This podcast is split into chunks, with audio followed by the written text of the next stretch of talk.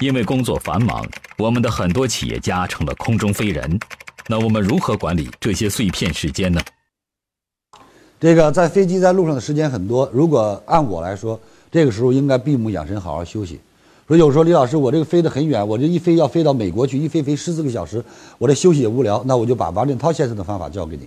王振涛先生每次飞美国的时候，他总是带一套我的光盘，啊，中智信达出版的，他会从上海上飞机就开始看，看到美国就看完了，然后到了美国给我发短信，谢谢李强老师一路陪我来到美国，我很惊讶，我说我什么时候陪你了？我看你的光盘看了一路。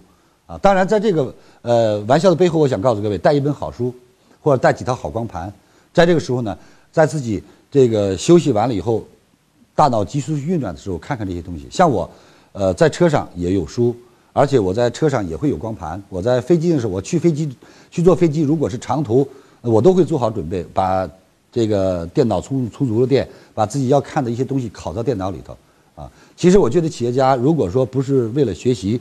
在这些事情上不要太费脑筋，能给自己休息的时候就休息一下。其实休息也是一件很难得的事情，人休息了、静下来了，才能够让自己有更多的思想。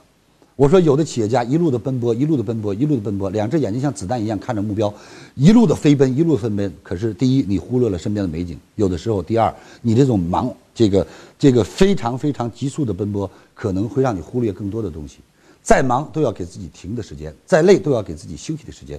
停下来了，想一想哪些得与失，累的时候休息休息，让自己缓冲一下体力，为了下一次爬得更高的巅峰。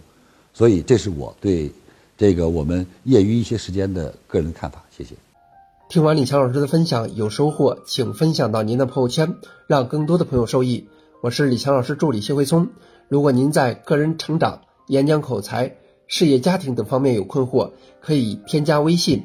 幺七六二五六二三九九六，领取李强老师的视频课程，视频课程更加精彩，让您有更多的收获。添加时请备注“课程”二字。